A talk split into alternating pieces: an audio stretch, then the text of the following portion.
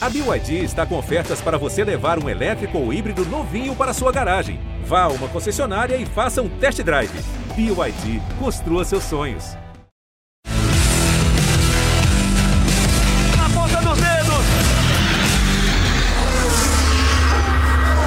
Hora de velocidade no GE. Globo. Que alegria poder dizer que estamos de volta. Mais uma temporada do Na Ponta dos Dedos, o podcast para você que é apaixonado por velocidade. Eu não vou apresentar esse ano sozinho. Esse ano é muito especial. Temos uma dupla de apresentadores na temporada de 2022. Meu parceiro tijucano, sócio proprietário aqui do Na Ponta dos Dedos, Rafael Lopes. Pode soltar a vinheta do Rafa. Rafael Lopes! Tudo certo, Rafa? Tudo bem, Bruno? Um prazer estar aqui com vocês mais uma vez, mais uma temporada do Na Ponta dos Dedos. O Bruno, como está fazendo muito surf, está narrando muito surf no Sport TV e as janelas são meio complicadas, Nesse ano a gente vai dividir a apresentação, a gente vai, quando ele não estiver aqui, eu vou estar comandando junto com o Luciano, e aí a gente conta as histórias do motor ao longo dessa temporada e já começa o ano quente, né, né Bruno? Já tem bastante assunto para a gente falar nesse primeiro programa. Nossa, um regulamento completamente diferente na Fórmula 1. A temporada da Stock Car que já começou. Nesse fim de semana tem mais corrida. Que alegria ter você com a gente em mais uma temporada, Burti. Tudo bem? Fala, Bruno. Fala, Rafa. Prazer estar aqui, cara. Legal demais. Tava até pensando, né, desse, desse papo de podcast, que é relativamente novo, e seria muito legal se a gente tivesse essa cultura, né, algo novo para todo mundo, de poder toda semana falar sobre automobilismo num papo solto, papo bom. Legal demais estar aqui com vocês. E para esse primeiro episódio na temporada de 2022, temos um convidado super especial. Que momento poder receber o Ricardo Maurício aqui no podcast, porque no fim de semana nós temos o retorno da Stock a Goiânia. E eu imagino que na cabeça do Ricardinho tenham voltado vários pensamentos sobre aquele fim de semana especial na temporada passada, porque muita gente lembra, né, Ricardinho, daquele final épico, você e o Thiago, o final mais apertado da história da Stock, 10 milésimos de diferença você vencendo aquela prova, mas o domingo inteiro foi muito especial para você, né? Porque você fez a pole, fez a volta mais rápida e venceu as duas provas daquele dia. É muito bom ter você com a gente, Ricardinho. Valeu, obrigado pelo convite mais uma vez, Bruno, Rafa, Murti. É, realmente foi um final de semana uh, diferenciado. Na verdade, não só um domingo, mas um final de semana. Começou com uma quebra na classificação Uh, eu fiquei logo de cara ali, tive um problema no câmbio. É, tive problema no câmbio de novo, essa primeira etapa uh, em São Paulo, começando 2022, mas falando do ano passado em Goiânia, eu tive um problema no acelerador, desculpa, na classificação em Goiânia e classifiquei em 16, né? Parei em 16. Uh, ah, cheguei em décimo, virou grid, ganhei corrida no sábado, e daí depois a gente estava com um carro extremamente competitivo para o domingo, e a gente acabou levando aí as duas corridas, um feito histórico para a história. Foi realmente é, um final de semana muito bom. Ô Rafa, acho que todo mundo que curte o trabalho do Ricardinho, que é apaixonado por velocidade, ficou muito aliviado quando ele deu uma entrevista ano passado, dizendo que ele estava com uma previsão na cabeça dele de não parar antes dos 50. Né? O Ricardinho acabou de fazer 43 anos. Nós temos vários exemplos de pilotos muito longevos que estão na estoque, Zonta, Rubinho, o Ingo, que correu até os 55, na estoque, né? Sim. Bom saber que o Ricardinho está com essa ambição mesmo de correr por bons anos ainda, né, Rafa? Não, e o Ricardinho ainda tem muita lenha para queimar, né? Ele foi é, tricampeão da categoria. É, ano passado fez uma temporada muito boa. Não fosse aquela etapa que ele teve que ficar fora por causa da Covid-19, talvez tivesse chegado na última corrida com chances de título. Fez o que ninguém tinha feito até agora na história da Stock Car, justamente nessa etapa de Goiânia. É, ele gabaritou o domingo, né? Ganhou, fez a pole position, ganhou as duas corridas, ainda fez melhor volta. Um dia perfeito para o Ricardo, com uma chegada tão apertada contra o Thiago Camilo ali, 10 milésimos. Eu lembro da transmissão que eu olhava para o Cleiton, Cleiton Carvalho, que narrava a corrida naquela etapa, e ele, a gente se olhava e quem, quem ganhou? Aí só depois é que a, a, a, cronometragem atualizou e deu os 10 milésimos a favor do Ricardo Maurício. Mas, Ricardinho, eu queria que você falasse um pouquinho, porque a Stock ano passado voltou com as corridas nos anéis externos. Né? A gente teve corrida em Curitiba e a gente teve corrida em Goiânia. Nesse fim de semana, a Stock volta ao anel externo de Goiânia e no início de abril vai ter uma etapa no Rio de Janeiro, no aeroporto do Galeão, que foi dito por quem é, projetou o circuito, que foi o Luiz Ernesto Morales, que é engenheiro também do Grande Prêmio de São Paulo, é, é, chefe da comissão de circuitos da CBA, ele disse que a ideia foi emular um anel externo no traçado do aeroporto. Como é que você vê isso, esse tipo de corrida na Stock Car? Funcionou muito bem no ano passado, a gente teve corridas sempre muito emocionantes. É, bom, lembrando, né, Rafa, que a gente já teve muito tempo atrás uh, Curitiba, Brasília, uh, anel externo, e, e, realmente sempre teve bastante movimentação, bastante disputa, era bem legal. Eu gostava somente de, de Brasília, né, porque eram quatro curvas completamente diferentes uh, e muita reta para realmente proporcionar ultrapassagens. Goiânia foi, foi super bacana, acho que é, pelo que a gente escutou aí, a repercussão foi muito boa. Uh, muitas disputas, uh, estratégias acabam complicando um pouco mais, porque todos os carros acabam ficando um pouco mais próximos, então, para você realmente fazer uma estratégia ideal para as duas corridas, acaba complicando um pouco, uh, mas é, eu acho super válido aí. É, Rio de Janeiro, grandes retas, o, o próprio Kaká, né, que, que teve lá presente, ele falou que era inacreditável com a mudança, porque é uma área muito aberta, né, o aeroporto. Então, com, com a movimentação do vento, às vezes de uma, de uma volta para outra, o carro piorava 3, 4 quilômetros de reta. Então, ali no Rio, eu tô achando que vai ter que ter um bom acerto e também ter sorte para o vento bater na hora certa a favor da reta. Então, eu acho que vai ser aí um, um novo feito e mas vamos focar primeiro em, em Goiânia aí, preparação para Goiânia. Tendo um carro bom em Goiânia, com certeza, acredito, né, que o carro vai ser, vai ser competitivo no Rio de Janeiro também. O Burt, quando a gente olha para o Ricardinho, a sua trajetória na Stock, vê que ele está nessa parceria com o Minha desde 2009, né? Faz muito tempo. Faz e tempo. a gente consegue, mais uma vez, colocá-lo, não só o Ricardo, mas a equipe do Meinha, sempre entre os favoritos. Né? Impressionante como eles são competitivos, como eles entendem da Stock, mesmo sendo uma categoria como essa, tão apertada, tão equilibrada. É, Bruno, antes de falar desse assunto, né, do, em relação à equipe, com Meinha, você falou agora há pouco, né, do Ricardo é, ter 43, né, 43? 43. Cara, eu lembro, eu lembro eu começando no kart, esse moleque, cara, pequeno, categoria júnior, já andando na frente, puta, como é que... Faz tempo demais. É o Luciano, quando tempo, começou, né? era é, é, placa preta, não era por, por ser, né, por ser carro de 25 anos, não. Placa preta era novatos, ele andava de moto antes, é e daí aí. foi pro kart com 15 anos, né? É, 16. 16. 16 anos, foi velho pro kart. E, e foi de novatos. É isso e aí. Eu lembro cara. a primeira vez que ele foi andar de kart lá em Interlagos, eu lembro desse dia aí. Foi legal. Certinho. Maurão. Ricardo, Ricardo, número 9, Romatel, macacão branco e vermelho. É isso aí. Enfim, cara, tem uma história para contar, mas vamos lá. Realmente na Stock, o Meinha, cara, eu posso falar, eu, eu estrei na Stock em 2005 correndo pela equipe do Meinha, né? E é a melhor equipe, né? Você tem outras equipes ali, a gente vê hoje em dia, né, justamente o Casagrande, que venceu o último campeonato, o Thiago Camilo ali, também com o Matheus, tem sempre o Rubinho, né? Que nunca pode ser descartado, tem pilotos e equipes fortes, mas a equipe mais completa, e não necessariamente às vezes o carro mais veloz, mas a equipe mais completa que faz o trabalho, né, de ter uma, um carro super confiável, de ter uma estratégia de corrida muito boa, de ter um trabalho de boxe muito bom, a equipe mais completa é a equipe do Meinha, e obviamente uma equipe dessa sempre vai ter uma dupla de pilotos muito forte, então eles, eles são e sempre serão um dos favoritos para o título do campeonato, e a gente, olhando para trás aí, pegar as últimas décadas, você vê quantas vitórias essa equipe teve, né? Então, isso não tem como mudar, não.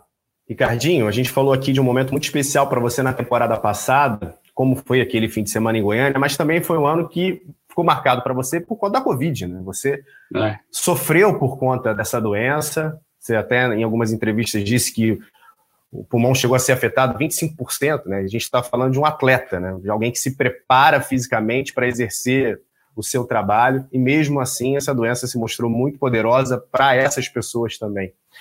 E, de alguma maneira, né, Ricardo, mesmo com os descartes da temporada, não dá para a gente tirar um pouco esse capítulo e dizer que ele não influenciou naturalmente no que foi a sua temporada passada, né? Porque você mesmo contava depois eu voltei, mas eu ainda voltei tendo que me preparar de uma maneira diferente, me sentir às vezes ofegante, enfim, fala um pouco de como isso afetou a sua temporada e como você acredita que isso fez de fato uma diferença no seu resultado final da temporada de 21?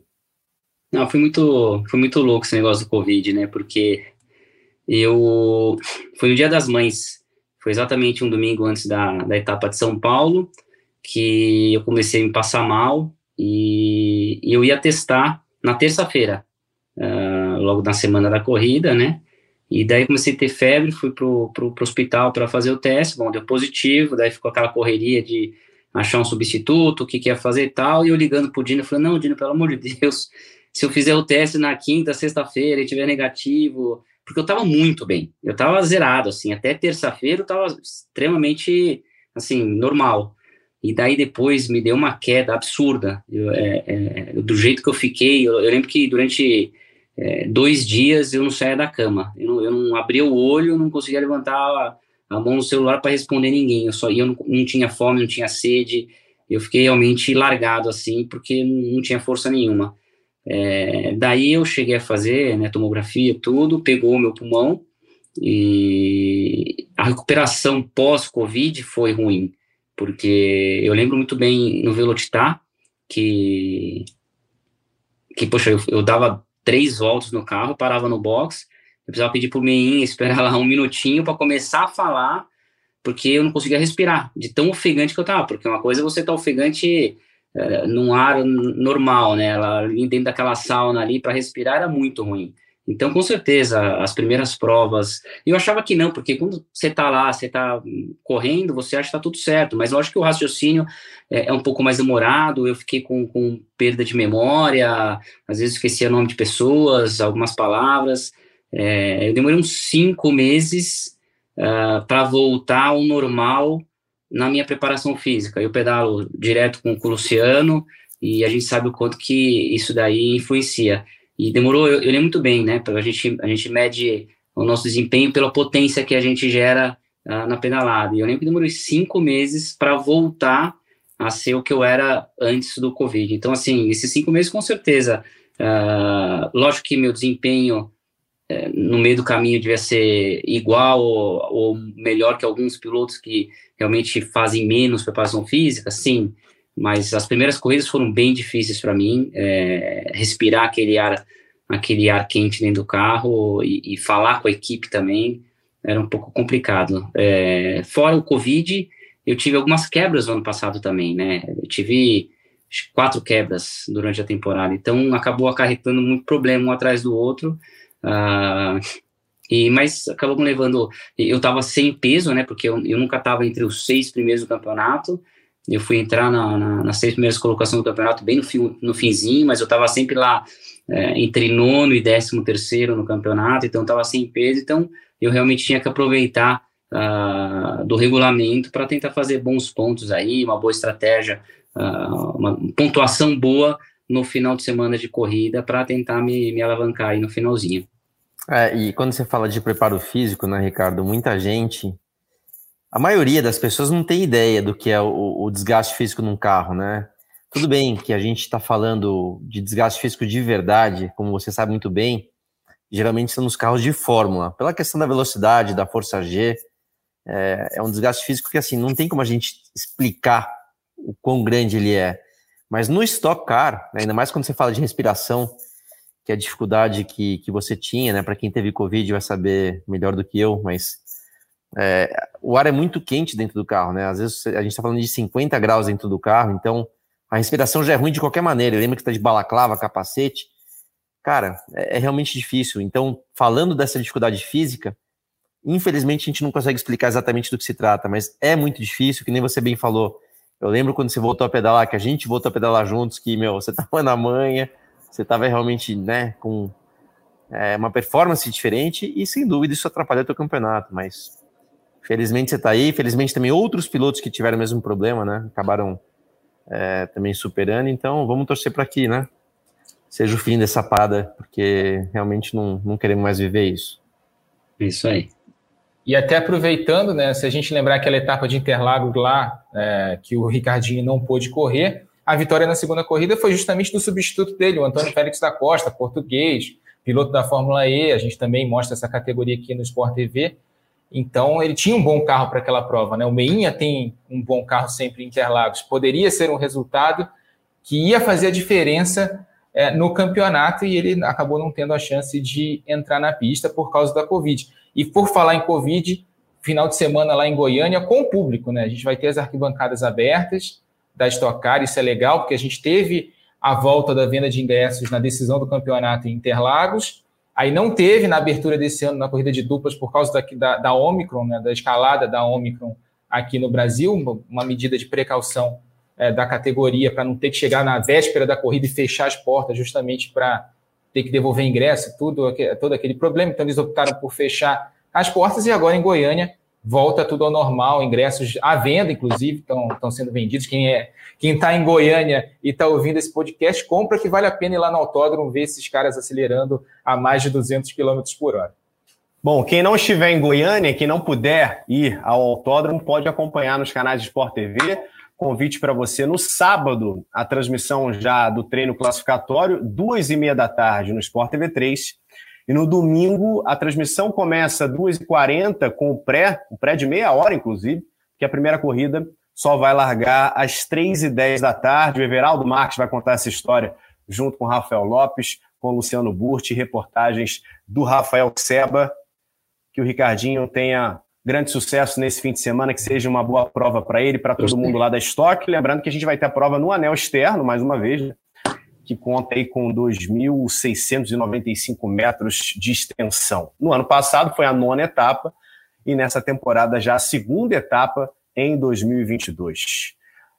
A Covid acaba sendo até um gancho para a gente falar de Fórmula 1, né? Porque nós teremos, nós temos, aliás, nesse momento, um piloto da Fórmula 1 com Covid, que é o Daniel Ricardo, mas a expectativa no caso do Ricardo é de que ele participe mesmo assim do primeiro fim de semana do ano. A Fórmula 1 está de volta com novas regras, um novo carro. A temporada vai começar no Bahrein, onde nós tivemos agora há pouco mais uma semana de teste. Tivemos uma semana em Barcelona com a Mercedes mais rápida e agora no, no Bahrein a Red Bull mais rápido. Eu até anotei aqui, Rafa, Burt e Ricardinho, exatamente a diferença que nós tivemos no final em relação aos melhores tempos entre Verstappen e Leclerc, a Ferrari se mostrando muito forte nesse último treino no Bahrein. 695 milésimos. Isso aconteceu, Rafa, já na parte final, né? Ali na, como diziam os mais antigos, na bacia das almas, a Red Bull conseguiu tomar a dianteira e fechou aquela semana de testes com uma mais rápida. Qual a grande questão, Rafa, para a gente começar essa temporada no podcast falando de Fórmula 1? O que cerca na sua cabeça nesse momento? Qual é a grande pergunta que a gente pode fazer pensando no que vai ser a temporada e pensando em regras diferentes e um carro diferente? A Red Bull, de fato, se a equipe a ser batida, lembrando que a Mercedes foi campeã por equipes, apesar do título do Verstappen, né, Rafa? Pois é, Bruno, eu estava conversando até com o Luciano antes da gente começar a gravar aqui o podcast sobre o início da temporada, né?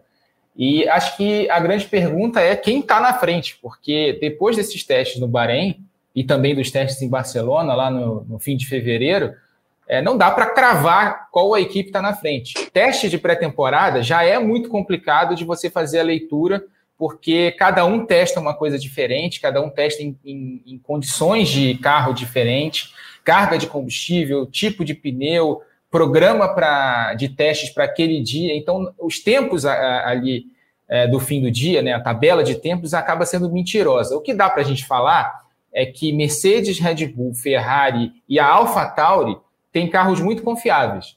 Né? Foram as equipes que mais andaram ao longo de toda a pré-temporada.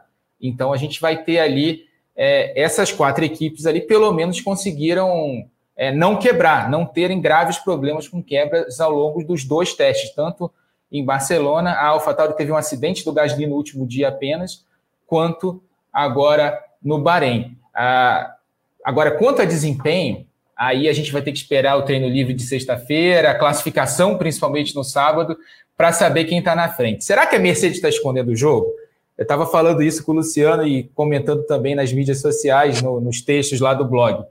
É, eu já tive muitos testes de pré-temporada agora, nesses anos que a Mercedes dominou, em que a Mercedes não era o principal carro da pré-temporada. Chegava na primeira corrida do ano, botava um segundo no, nos outros, nas outras concorrentes. Então, não sei se isso vai acontecer esse ano. mas que não dá para descartar a Mercedes nesse início de temporada, apesar das declarações do Hamilton. Aliás, tem uma entrevista muito boa do Hamilton depois do segundo dia de testes lá no Bahrein, em que ele fala: não, a gente não tem, é, a gente não vai brigar pela vitória nas primeiras corridas do ano. Aí abriu um sorriso. Não, o nosso carro é, não tem condições de brigar com Ferrari, com a Ferrari nesse início de ano. Aí abria outro sorriso. Aí eu falei, pô, ele está falando uma coisa e a mensagem corporal está falando outra completamente diferente. Quer dizer, todo mundo ali está escondendo o jogo. A própria Red Bull disse que é, não testou uh, todo o potencial do carro, não liberou todo o potencial do carro lá no Bahrein. A Ferrari me pareceu ser a equipe nos dois testes que usou o máximo possível do carro, inclusive em Barcelona, é, dava para notar pelo som do motor, né, que tinha um som mais alto do que o, do que o dos concorrentes. É uma grande loteria esse início de temporada. Será que alguém descobriu um pulo do gato, uma brecha no regulamento? A gente só vai ver isso quando começar uh, os, os, treinos livres da sexta-feira e depois a classificação de sábado lá no Grande Prêmio do Bahrein. É ali que a gente vai ver quem está melhor naquele ponto. Mas não quer dizer também que na segunda corrida do ano na Arábia Saudita isso vai se repetir. A gente pode ter equipes andando na Arábia Saudita melhor do que no Bahrein e aí mudando a ordem de, de forças da Fórmula 1 nesse início de temporada. É uma grande incógnita até agora para mim, é, o que a gente teve na pré-temporada. Não dá para cravar um favorito nesse momento. E a Mercedes, Luciano, com George Russell fazendo dupla com Lewis Hamilton, um grande nome do automobilismo inglês dos últimos anos, que fez todo aquele caminho da antiga GP3, Fórmula 2, sempre com muito sucesso, mesmo com um carro uh, que não apresentava condições de vitória, de bons resultados, o Russell conseguiu fazer boas provas com a Williams.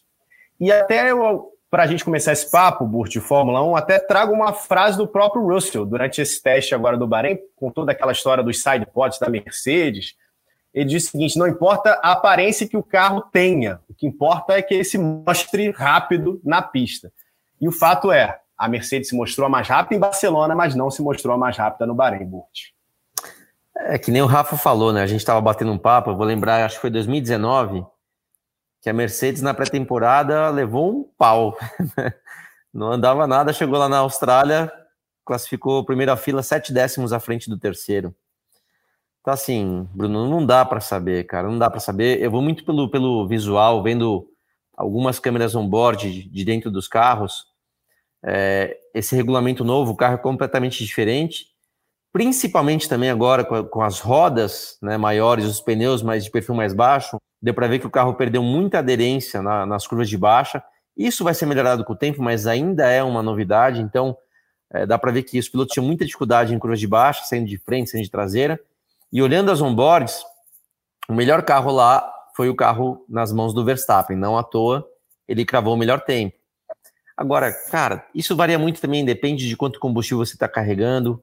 Quando você está com mais combustível, é justamente as curvas de baixa que você mais perde freada, tal. Então, não dá para saber. Eu, o Rafa até falou, pediu para eu fazer uma aposta, eu postei no Verstappen, mas posso te falar, não dá para saber, né? E você estava falando do Russell. O Russell é um dos caras especiais, aqueles diferente da média. Venceu tudo que tinha para vencer nas categorias de base, fez é, com, a, com, a, Williams também algumas é, inesperadas né? Performance de classificação, de corrida. É, mas ao lado, cara, ele vai estar ao lado do tal de Hamilton. Esse, o Hamilton tem uma coisa assim que eu mais destaco nele. Óbvio que o cara é mega veloz, tudo bem. Mas é o famoso tirar leite de pedra, aquelas coisas que de repente ele tomou punição, cai para trás, algum problema na classificação, o cara tá lá atrás quando você vê, meu, pneu desgastado, carro não sei o que, a pista é isso, a pista é aquilo, o cara vem, vem, vem, puta, acontece. Então, essa é, é a dificuldade que o Russell vai ter, de estar ao lado de alguém diferente. Tomara que ele não sinta essa pressão, porque até vou te falar, talvez tenha sido pura coincidência, mas depois que ele estava confirmado pela Mercedes, ele não andou tão bem na Williams quanto ele vinha andando. Cara, isso não dá para cravar, porque às vezes, por ser também uma equipe relativamente, vai, vamos chamar de pequena, que não estava tendo boa performance, às vezes tem problema financeiro, algumas coisas estranhas acabam acontecendo, mas o timing foi muito, né, ruim de confirmou na Mercedes, a performance dele caiu até em relação ao Latifi. Então, torço por ele, espero que ele vá bem, mas vou te falar que ele vai ter um ambiente e uma situação completamente diferente daquele Russell que sentava na Williams e acelerava tudo que podia. o bicho vai pegar para ele agora. Vamos ver o que acontece. Curiosamente, Ricardinho, essa grande mudança na Fórmula 1 vem logo depois da temporada mais apertada dos últimos anos, talvez a mais apertada da história, principalmente pelo final épico que a gente teve ali entre Hamilton e Verstappen. Primeiro, eu quero saber se você curtiu o carro, curtiu o visual do carro, o que, que você conseguiu acompanhar desse período de testes, tanto em Barcelona quanto no Bahrein, e a tua expectativa em relação a uma possível mudança é, entre as grandes forças da Fórmula 1. Você acredita que alguém pode aparecer entre essas três equipes que a gente citou, porque a Ferrari se mostrou muito forte nesse período de teste? Você acredita que isso deva se manter? Como é que você tem visualizado, tem esperado a Fórmula 1 para esse início de temporada, Ricardo? Bom, eu acompanhei, acompanhei pouco, mas acompanhei. Uh, eu, eu, eu, não, eu não lembro realmente, eu sou muito mal de memória, mas essa última, esses últimos testes que foram semana passada, né, da pré-temporada, a gente já tendo etapa, já essa primeira corrida, que nem o Luciano falou, né, que a Mercedes às vezes começa muito mal uma pré-temporada, mas será que os caras, se tem algum problema realmente aerodinâmico, eles conseguem resolver isso em uma semana? O Luciano acho que pode te falar melhor, porque ele teve dentro das fábricas e sabe a, o potencial de cada um. Então, é, acredito também que a Mercedes esteja uh, jogando um pouco, né? Porque eu lembro muito bem que chegou um momento que foi que a Mercedes chegou e falou: a gente já parou o nosso desenvolvimento esse ano e estamos focados no ano que vem. E daí os caras começaram a socar ali em cima da Red Bull. Então, realmente, acho que eles não, eles não pararam o desenvolvimento, e sim, acho que tentaram fazer um jogo psicológico em cima da Red Bull para realmente eles melhorarem e os caras talvez darem uma freada no investimento que eles tinham ali do, de tentar realmente o título do, do, do Verstappen.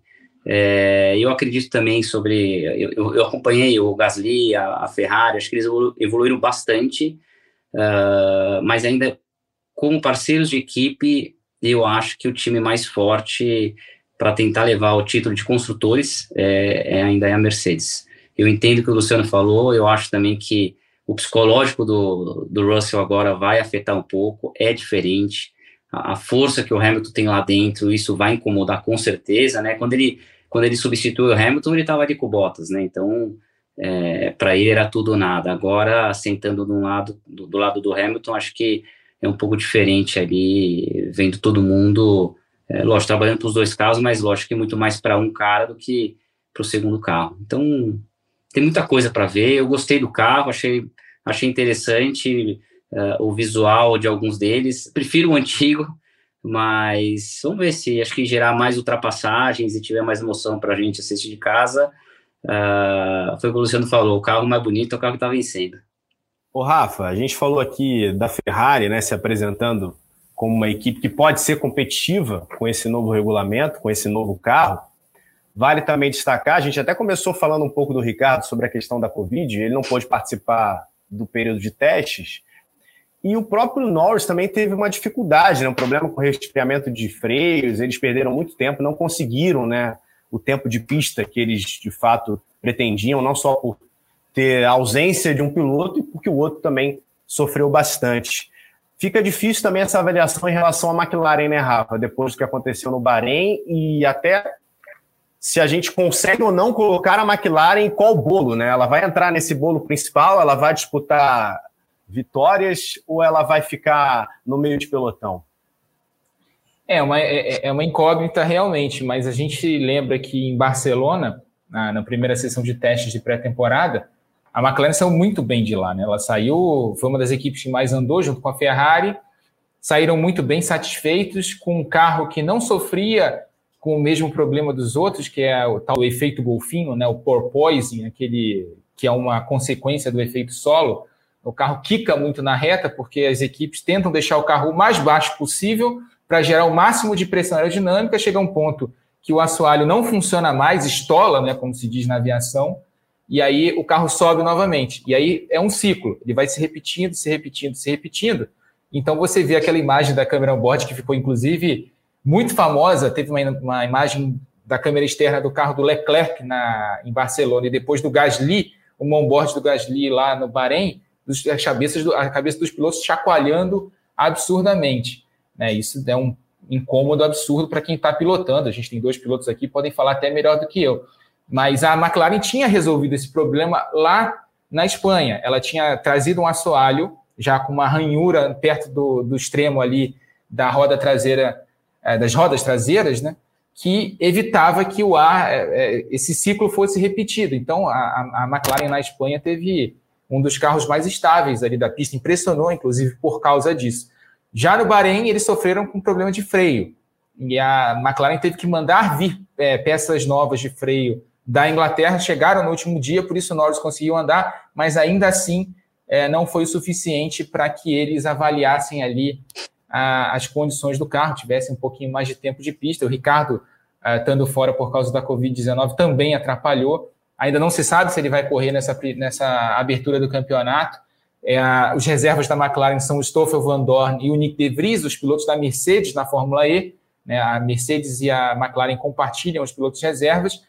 E a Alpine, que tem um dos maiores pilotos aí da nova geração sob contrato, o Oscar Piastri, um australiano, ofereceu à McLaren o Oscar Piastri para disputar a primeira corrida do ano. Falou: a gente, se vocês precisarem de um reserva, a gente não vai é, fazer, criar impeditivos ali para que o Piastri participe. Mas também é uma jogada, né?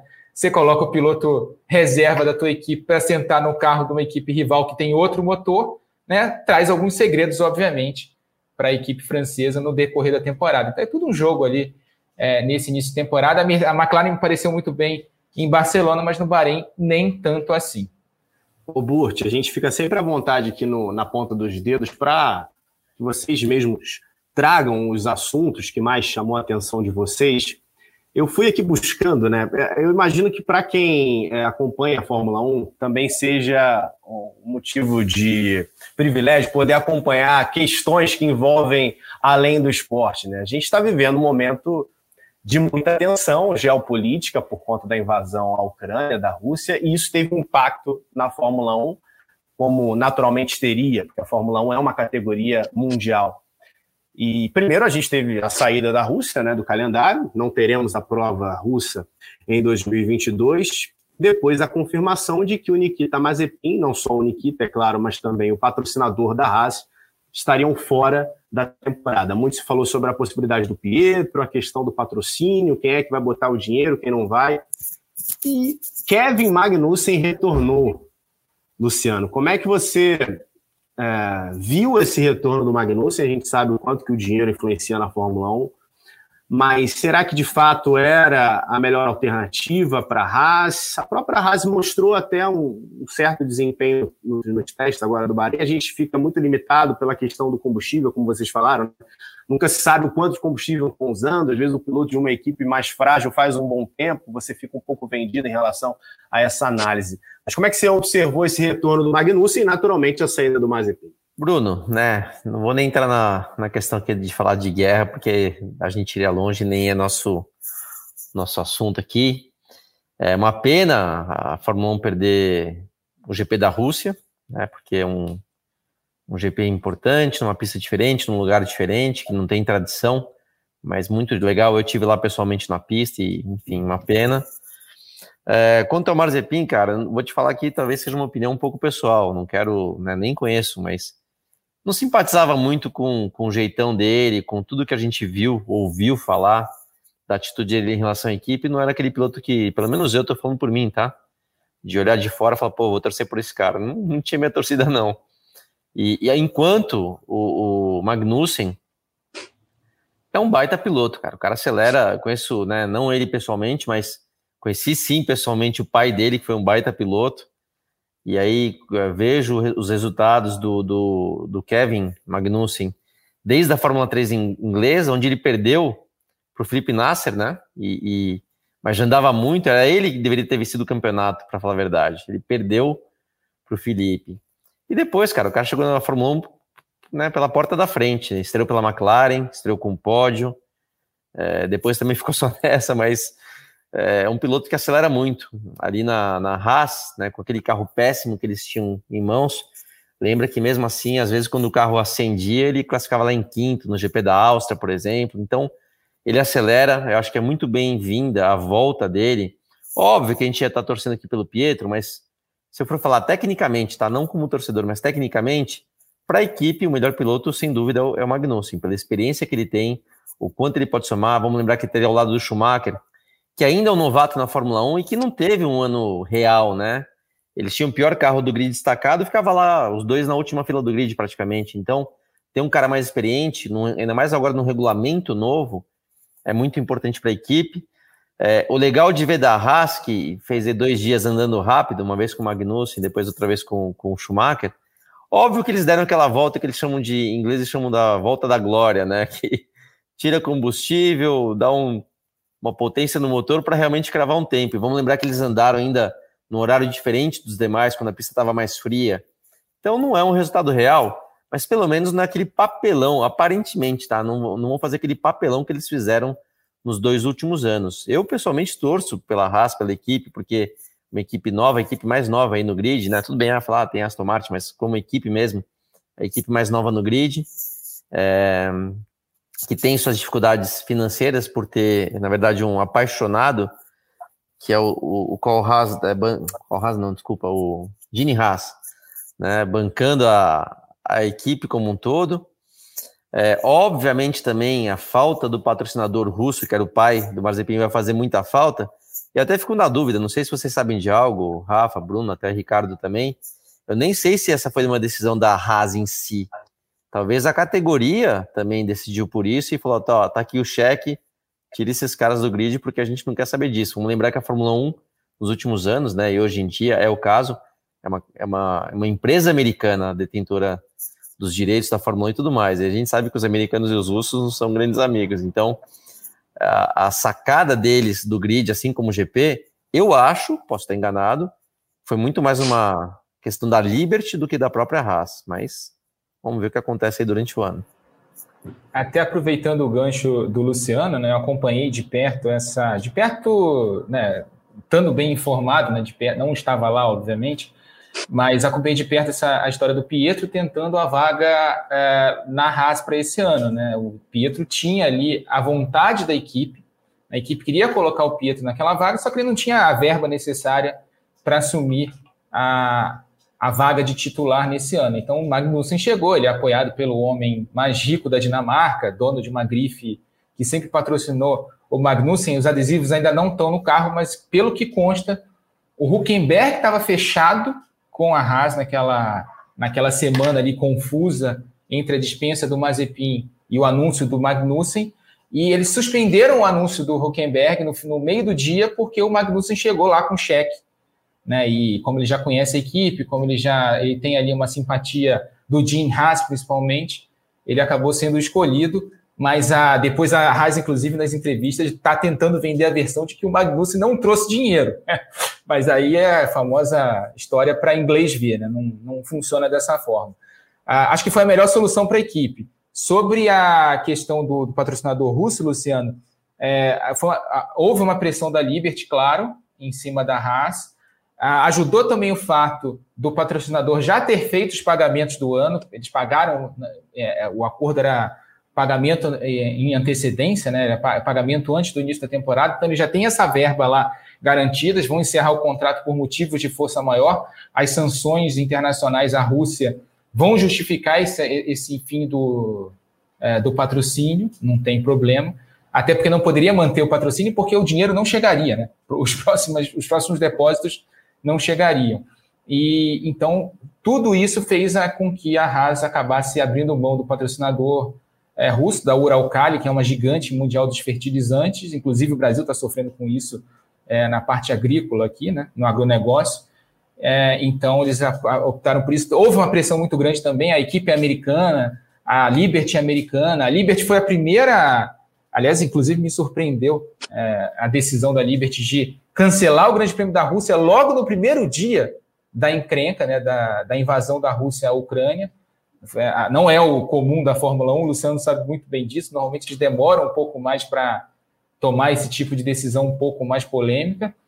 Inclusive a FIA, né, depois soltou um comunicado lá falando das sanções à Rússia, não proibiu os russos de pilotarem, né, os pilotos russos de, de, de disputarem a temporada, exigiu lá um documento, uma, uma, assinatura de um documento. Basicamente a FIA deixou a mão no, na, é, a, a, bomba né, na mão dos organizadores, cada um ia tomar a sua decisão.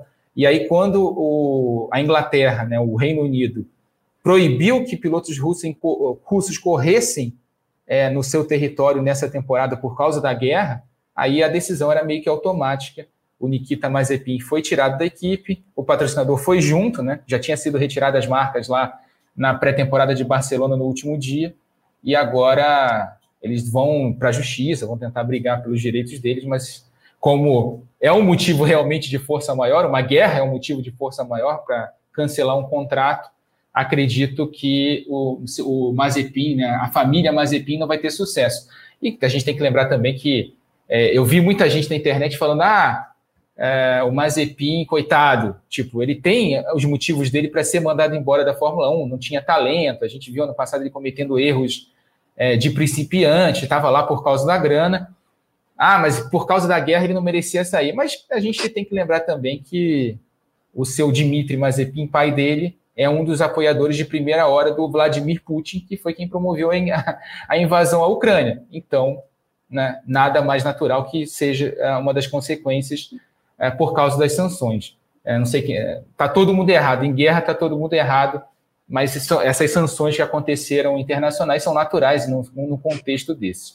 Isso daí até afetou Fórmula 2, né? Tem um piloto também que, que ficou sem patrocínio, também não quer correr com bandeira neutra e blá blá blá. Então uma vai das equipes vários perdeu, esportes, eu acho, né? É, uma das equipes, eu esqueci isso, foi Arden? High-tech, high-tech. High-tech, high-tech. Também perdeu o patrocínio russo que ela tinha. Esse é o menor dos problemas de uma guerra, né? É. Vamos falar a verdade, mas, mas você vê como mexe com muita coisa. E essas histórias, elas são cercadas de simbolismos, né? Quando apareceu a imagem do carro da Haas sem os detalhes que fazem menção à bandeira russa, parecia bem evidente que, com o passar do tempo, seria inevitável né? a saída do patrocinador e, consequentemente, também a saída do Mazepin. Ricardinho, a gente falou aqui sobre idade já, né? Sobre longevidade nas categorias. Quando a gente olha para a Fórmula 1 hoje e, e vê ainda um Hamilton, até ano passado um Raikkonen, Alonso, Alonso. o próprio Vettel. Pois é. é. O Alonso, o próprio Vettel, né?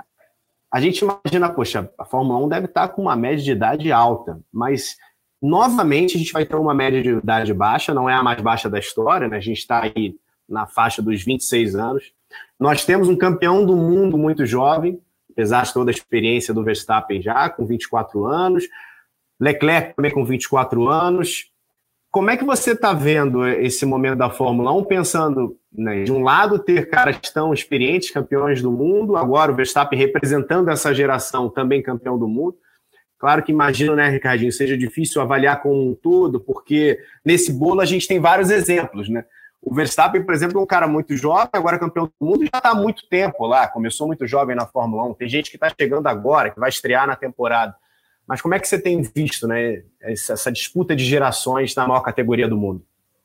Bom, é, eu acho que eu, eu não sei, né? Não, eu não sou muito bom de estatísticas, mas eu acho que é, é você tendo ali Vettel, Hamilton, Alonso, próprio Raikkonen acabou de sair, acho que é um dos anos com, com alguns pilotos mais velhos na categoria e extremamente rápidos, né? Você vê o próprio Hamilton disputando o título uh, o ano passado.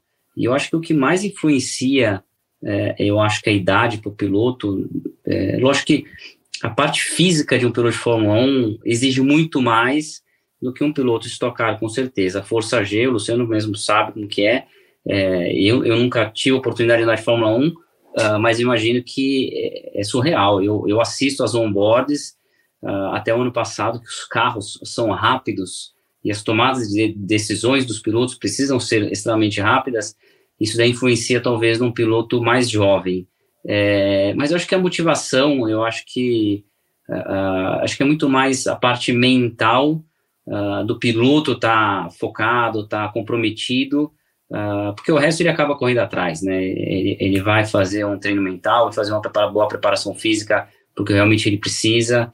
É, mas você vê uma galera muito jovem, muito boa surgindo aí, né? Você vê aí uma, uma série de, de pilotos aí que correram juntos, né? No passado, ou desde o kart, formas, e estão aí uh, fazendo bonitos na Fórmula 1. É, mas o que realmente mesmo me impressiona é, é a idade desses pilotos uh, ainda competitivos, coisa que, que, que acabava sendo, uh, qual é a palavra? É, um pouco de preconceito, né? Piloto velho na Fórmula 1, tipo, chegava nos 35, 36, o cara já era muito velho, já tinha que trocar. E hoje está mostrando o contrário, cada vez mais rápidos. Carros, tudo bem que esse ano não, mas até ano passado, carros extremamente rápidos e pilotos também mais velhos. Então, acho que isso daí me motiva ainda mais para prosseguir nesse tocar até pelo menos uns 50 anos de idade. Vamos Boa, ver. velhinho. Tomar. Pelo menos mais uns 7 50 anos conta. Ô, Rafa, e dessa galera jovem, né? Tirando, obviamente, o Verstappen, que já é campeão do mundo, talvez seja interessante também observar o fato da gente ter a possibilidade, talvez até nessa temporada, ou talvez seja muito otimista falar sobre isso agora, até porque a gente tem pouca informação para contar ainda, as corridas nem começaram. Mas a gente tem um cara como o Russell chegando numa equipe que vai brigar por título. Você tem um Leclerc, se a Ferrari de fato mantiver essa força, também muito jovem, com capacidade de brigar por títulos. Dentro da Ferrari, um cara que talvez não brigue por título, mas por vitórias, que é o Sainz porque é muito talentoso, né? e a gente vai ter que esperar para saber qual é a condição da Ferrari. A própria McLaren, se conseguir se apresentar como fez ano passado, né? vencendo provas, é, se conseguir manter o resultado positivo com o Norris. Legal é disso, né, Rafa? Você tem gente jovem, mas você tem gente jovem com capacidade de vencer corridas ou até mesmo, sendo mais otimista, de lutar pelo campeonato. Ah, e se a gente analisar, até aproveitando esse tema que o Ricardinho, você levantou para o Ricardinho, a gente tem a rivalidade entre Hamilton e Verstappen, que cada um está num momento da carreira completamente diferente.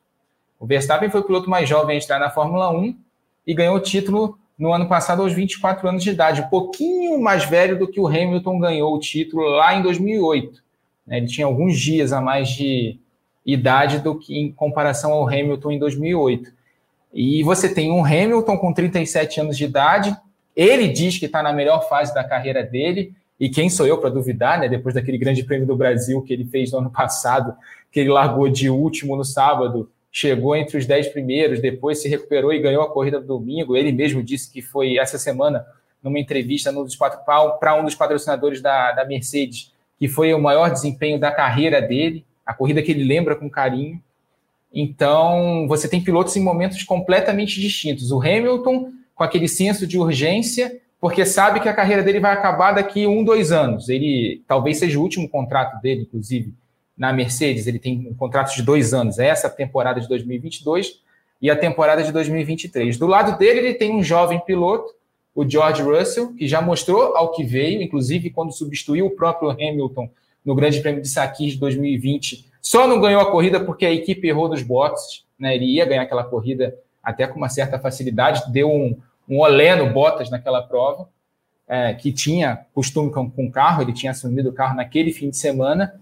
Mas eu acredito que as lições de 2016 dentro da Mercedes, para falar exatamente da Mercedes, as lições de 2016 da briga Hamilton-Rosberg, de todo aquele clima de guerra, é, ensinaram muito ao Toto Wolff. Né? Eu acho que ele vai segurar um pouquinho a onda do Russell nesse primeiro ano, vai fazer com que ele aprenda, até porque ele precisa de um líder para a equipe quando o Hamilton parar de correr. E ele, acredito que a Mercedes esteja apostando é, no George Russell para isso, por isso trouxe o Russell para ser titular da equipe nesse ano.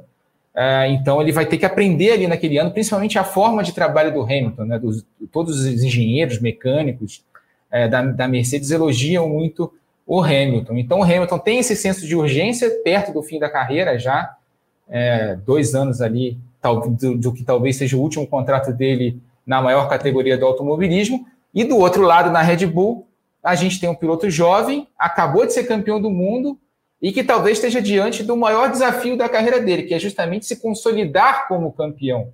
O Hamilton passou um sufoco nesse, nesse processo ali, entre 2008, que ele foi campeão, e 2014, que ele foi bicampeão, ele teve anos de muitos altos e baixos, vitórias, erros.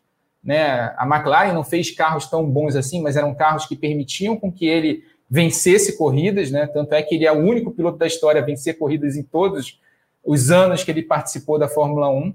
Então, o Verstappen está diante de um desafio muito grande, que é justamente se consolidar como campeão e tentar buscar o segundo título. E, ao mesmo tempo, liderar uma equipe, né, que é a Red Bull, para um título de construtores. Ano passado deu Mercedes e o Verstappen foi campeão. E a equipe não escondeu de ninguém que, que o objetivo dela era fazer o Verstappen campeão. Agora ele tem o objetivo, ele tem a responsabilidade de liderar uma equipe também rumo ao título de construtores e tem o Sérgio Pérez ao lado dele, que é um piloto muito experiente. Então você tem todas essas nuances ali. E o Burt e o Ricardinho podem até falar bem melhor do que eu sobre essa questão é, da expectativa pós primeiro título, né? A responsabilidade que isso traz para o piloto. O Rafa, eu falo também, antes de entrar nesse tema que você puxou, é, quando você falou do Hamilton, né, de repente ser esse último contrato, acho que realmente será o último contrato, ele até ameaçou já parar antes da hora em algumas vezes, então não vejo ele se estendendo por muito tempo. E você vê que a Mercedes vai é, realmente ter que trabalhar no Russell, para o Russell ser de repente um líder, né? Talento ele tem, velocidade ele tem. Vamos ver se ele vai ter a capacidade de segurar isso andando numa equipe de ponta da Fórmula 1. Porque você vê, né? Acabaram de anunciar o Verstappen por mais um contrato muito longo com a Red Bull. Né? O Leclerc tem um contrato longo com a Ferrari. O, o Norris tem um contrato não tão longo, mas tem um contrato de mais alguns anos com a McLaren. Se você for ver esses caras que são os mais de ponta, assim, que poderiam ser um líder para a Mercedes, já estão assinados. Eles não têm muitas opções. Mas que fizeram de propósito, né, Lu? É, então, então. Principalmente a Red Bull, entendeu? Já estava segurando ali porque os porque caras têm grana para pagar, né? Se deixa o Verstappen solto, ele sabe de onde já vinha a oferta, né? Então, assim, eles têm que trabalhar no Russell, sim. Tem outros, óbvio que tem outros, mas os principais já estão, entre aspas, presos, né? E aí, respondendo o que você falou, né, do desafio do, do Verstappen, uh, Rafa, tem um pouco de tudo. Eu vou te falar que a pressão, para saber se o cara sabe lidar com uma pressão diferente ou não, é, é que nem a gente acabou de falar do Russell, de um cara que é rápido, é veloz, é campeão em várias categorias, mas quando chegar na Fórmula 1, numa equipe de ponta, com um companheiro como o companheiro que ele vai ter, aí o jogo pode mudar. No caso do Verstappen, ele já passou por todos esse, esses filtros, né, de ser piloto de Fórmula 1, andar na ponta, ser o líder da equipe, disputar o campeonato. Então eu te falo o seguinte, cara, não vejo nenhuma pressão extra para ele, assim. O que vai depender muito, é, sem desmerecer o talento desses caras, é, na verdade, o carro que ele vai ter, a equipe que ele vai ter. Quando o piloto já se consolida como um piloto de ponta, que é o caso dele, é, vai depender do carro, cara. Se ele tiver carro, pode ter certeza que ele vai ter aquele desempenho que a gente assiste. Tem dois caras no grid que a gente pode contar que meu, vão sempre dar tudo. É o Hamilton e o Verstappen. Né? Tudo bem que você tem ali o Norris, você tem um Leclerc, você tem o Russell, você tem o próprio Sainz que tem andado melhor do que eu imaginava, mas tem dois caras que a gente sempre sabe que vão ter o máximo ali de desempenho. Então, o Verstappen, se ele tiver carro para isso, pode ter certeza que ele é um cara, um piloto para ser multicampeão. Não, não é aquele piloto para ganhar uma vez. Pra, nem vejo ele sendo como um Alonso, né, que é um baita de um piloto, talvez, de quando eu estrei na Fórmula 1. Foi o maior piloto que eu, que eu vi na pista, apesar de ter sido companheiro também do Schumacher. O Alonso era um cara que eu falava, cara, esse cara, né, é, nível Schumacher, sim, mas era como ele era mais jovem, eu vi ele como um cara para ganhar muito, muito mais campeonatos. Acabou não sendo o caso, venceu, entre aspas, né, apenas dois campeonatos eu acho que o Verstappen vai fazer muito mais que isso, mas tudo depende do carro. E o Ricardo sabe disso também, né? Eu até um exemplo bom falando negócio de carro e de piloto, o Ricardo, cara. Ricardo já era, acho que bicampeão da Stock quando teve, né, questões de equipe, de patrocinador, acabou mudando para uma equipe diferente na Stock Car. Pô, Ricardo para andar entre os 15 era difícil, cara, né? Lembra aquele ano, Ricardo, você acho que fez um pódio, né? E de repente o cara muda de equipe de novo, volta lá pro meio e o cara é campeão é, é, é coisa de, de, automobilismo. Automobilismo é assim. O Ricardo não desaprendeu ou, a guiar um carro e ele mesmo pode contar, né? Alguns integrantes da equipe lá querendo mostrar vídeo on-board para ver se ele podia melhorar uma curva, para mostrar telemetria para ver se podia melhorar outra. Cara, o cara não desaprende, entendeu? Tudo vem do carro. Tem a participação do piloto? Sim, óbvio. O piloto é uma peça fundamental. Mas sendo ele um cara de ponta, sendo um cara talentoso, meu, dando um carro bom, as coisas acontecem, né, Ricardo? Ah, isso aí, bem, é exatamente o que você falou. É, a gente não desaprende de um dia para o outro, de uma temporada para outra, é, a guiar, né, a, a frear, a, a, virar o volante, estratégia de corrida. Então, uh, mas foi, foi isso aí. 2017 eu saí do Minha ganhando corrida e 2018 foi um ano muito, muito ruim. Mas acabou não, não encaixando ali aquela parceria. Voltei para o Meinha, fui terceiro em 2019 e daí tricampeão em 2020. Mas, mas é isso aí. Teu contrato é até esse ano ou ele é mais longo? A, a Aerofarma, ela é só contrato anual, ela nunca fez, eu já estou hum. indo para o 14 ano com eles, assinando, assinando sempre contrato anual. Rafa, Todo Bucci. ano um frio na barriga. É, imagino, né? Imagino. Ricardinho, obrigado demais, viu, pela tua presença aqui. A gente fica muito obrigado feliz de, de te receber, desejar aí uma grande temporada para você. Tomara Valeu. que nesse fim de semana em Goiânia você possa ter o mesmo sucesso que no ano passado. É o que a gente quer. Vamos torcer. Obrigado Rafa, aí, Bruno, Rafa, Luciano. A gente vai se falando aí, final de semana. Show, obrigado. Rafa, tamo Valeu. junto semana que vem? Tamo junto semana que vem, sempre aqui no podcast Na Ponta dos Dedos. Aliás, só para trazer uma informação que faltou falar lá no início da, é, da parte da Stock Car, né? O Daniel Serra não disputa o treino classificatório, companheiro do Ricardinho vai correr às 12 horas de Sebring, lá na Flórida, nos Estados Unidos, vai pegar um voo na, lá nos Estados Unidos para chegar em Goiânia no domingo, largando de último para tentar correr. Então, o Ricardinho vai sustentar a RC durante os treinos de os treinos livres e também a classificação vai ser o piloto único da equipe. Mas semana que vem estamos junto aí, final de semana tem estocar, promete muito essa corrida no anel externo e, claro, a abertura de, da temporada da Fórmula 1. Um abraço para todo mundo que está ouvindo na ponta dos dedos. Ô, Burt, você tem até uma história de estúdio novo semana que vem. A gente tá uhum. ficando chique aqui nesse podcast, hein? Você viu só, cara? Tô sabendo aí, estúdio novo no Rio, estúdio novo em São Paulo, né? Que a gente pode então fazer o podcast é, mais legal ainda do que a gente já tem feito, com mais estrutura. É, tomara que durante o ano a gente possa ter também os convidados, como o Ricardo está aqui hoje com a gente. Sempre legal e diferente poder contar com participações assim. Aliás, Ricardo, saiba que né, a gente tem que ser imparcial, uma vez que a gente está trabalhando com automobilismo. Mas você sabe, eu sempre falar, sempre vou estar torcendo muito por você. Torço pela Stock Car, né, no caso, para todo mundo ali ter um campeonato saudável, um campeonato bom, competitivo. Mas espero que você tenha mais um ano bom. Então, é, que você faça aquilo que você sabe, velho, que você né, guia muito. Então, estamos aqui na Valeu, torcida. Obrigado. Rafa, Bruno, tamo junto também. Vamos, né, você vê o podcast começou pequenininho, simplesinho, né, vem crescendo, vem sendo mais escutado, ganhando qualidade. Então, tenho muito orgulho de estar aqui com vocês também, tá bom? Valeu, tamo junto. Agradecendo o Luciano Burcho, o Rafael Lopes e o Ricardo Maurício. lembrando que esse podcast tem a edição do Pedro Suaide, a coordenação do Rafael Barros e a gerência do André Amaral. Velocidade nos canais Globo, emoção na pista.